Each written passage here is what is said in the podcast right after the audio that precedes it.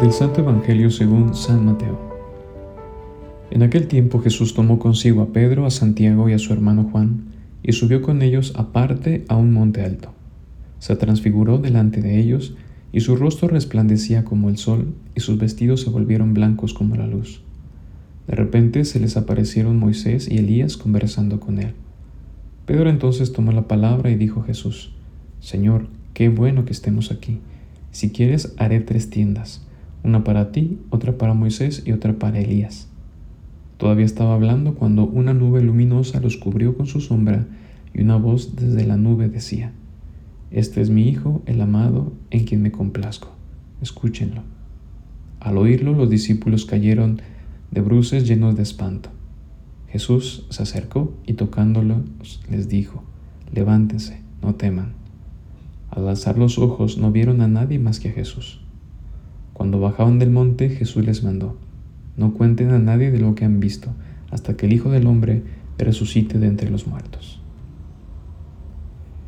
Qué bien nos hace, al igual que Jesús, irnos de vez en cuando a un sitio aparte, salir del ordinario, escapar de la rutina, y no solo porque de pronto experimentemos cansancio, sino especialmente porque hemos de volver transformados, o como Jesús, transfigurados.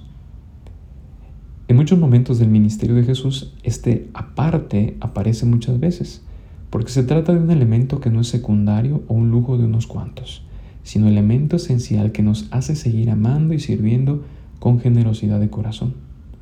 Y con este aparte, no me refiero a tomar vacaciones, a dejar de ver a las personas con quien nos topamos día con día, o a tener por un momento un sabor, sabor de boca distinto del ordinario. Se trata simplemente de hacer un alto en la jornada para contemplar a los demás con más calma.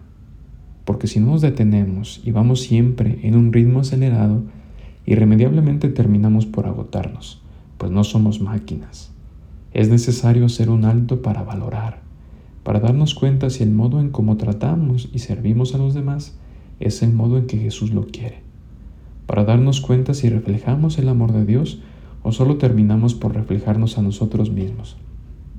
Se trata de hacer un alto para ser conscientes del polvo que se nos va pegando en el camino, que nubla nuestra vida y pesa el corazón. Se trata de alejarse un poco de la realidad ordinaria, no para huir de ella, sino para contemplarla en toda su belleza.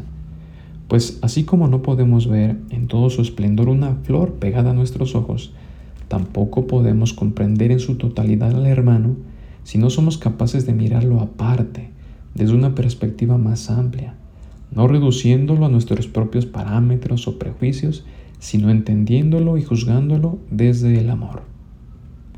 Jesús se lleva a sus amigos aparte, porque eso también es necesario, contar con personas con quien te puedas mostrar tal cual eres, sin máscaras ni falsas pretensiones por miedo a ser juzgados.